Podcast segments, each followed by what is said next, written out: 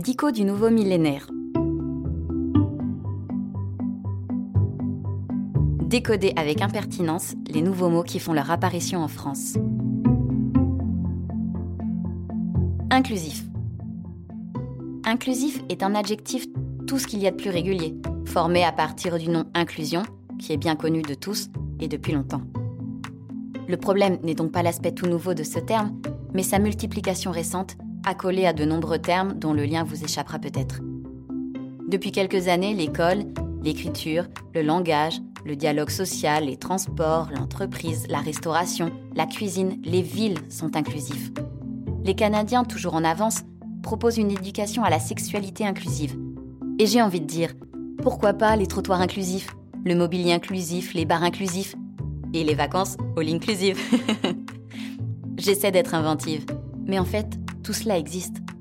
Parce que la société elle-même est devenue inclusive et il nous reste à bien comprendre ce que cela veut dire.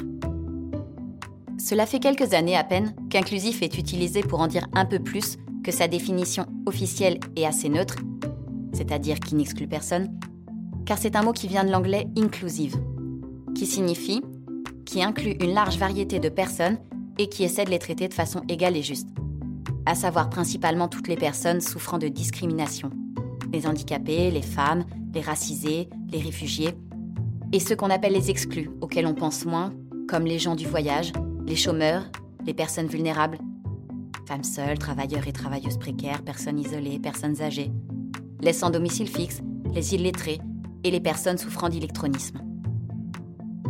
On pourrait penser que pour être inclusif, il suffit de ne pas exclure, mais ce n'est pas toujours suffisant. Parce que jusqu'à maintenant, beaucoup d'institutions, de collectivités ou de politiques publiques étaient excluantes, parfois délibérément ou pas, simplement parce que certaines minorités sont invisibles aux yeux de ceux qui vivent au cœur de la société. D'où le fait que l'inclusivité, enfin un néologisme, c'est pas automatique. Pire, cela vient souvent remettre en cause de nombreuses habitudes, et là, bah, on est moins.